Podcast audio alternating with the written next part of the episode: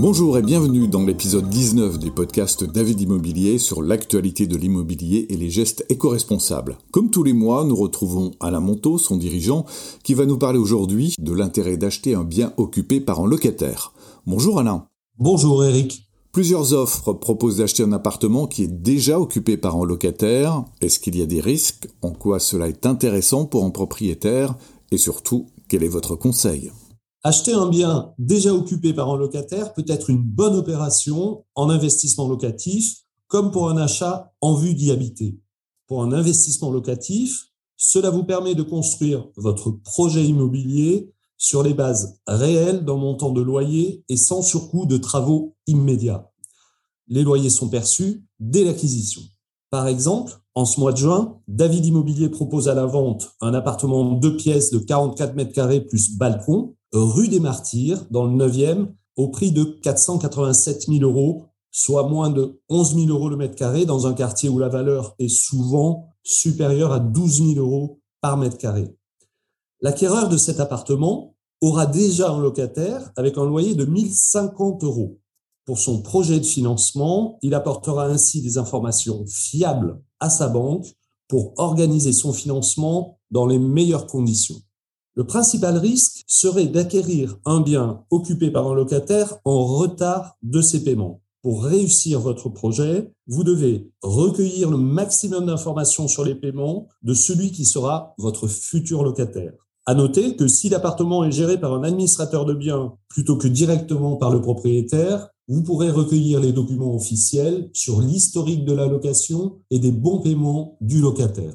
Il existe aujourd'hui une nouvelle catégorie d'acquéreurs qui s'intéressent à l'acquisition du bien occupé par un locataire. Ce sont des acquéreurs qui envisagent de réaliser leur résidence principale une fois le bail terminé. En effet, la perspective de hausse des taux d'intérêt pour le deuxième semestre 2022 et même l'année 2023, conjuguée à la relative pénurie de biens à vendre en ce moment à Paris et sa région, amène un nombre croissant de clients à envisager d'acquérir un bien occupé par un locataire. Dans ce cas, vous pouvez constituer votre dossier de financement aux conditions financières d'aujourd'hui pour prévoir d'y habiter demain. Par exemple, je pense à un appartement trois pièces de 64 mètres carrés dans un très bel immeuble avec vue dégagée situé dans le meilleur quartier de Saint-Mandé. David Immobilier le propose à la vente à 580 000 euros avec un loyer qui rapportera 1500 euros par mois. Pour un acquéreur avec de l'épargne, qui emprunterait par exemple 300 000 euros aujourd'hui pour acquérir ce bien à un taux de 1,4% hors assurance, cela représenterait une économie de plus de 24 000 euros par rapport à un probable taux futur supérieur de seulement 1%. Néanmoins, vous devez considérer la loi qui protège le locataire. Si vous envisagez d'acquérir un bien moins de deux ans avant le terme de son bail en vue d'y habiter, la fin du congé du locataire prendra effet deux années après la date de votre acquisition du bien. En résumé, oui, il peut être judicieux de vous intéresser à l'acquisition d'un bien occupé par un locataire, soit en investissement pour éviter la recherche d'un locataire, soit en vue de l'acquérir pour votre future habitation principale et ainsi sécuriser votre taux d'emprunt pendant cette période haussière.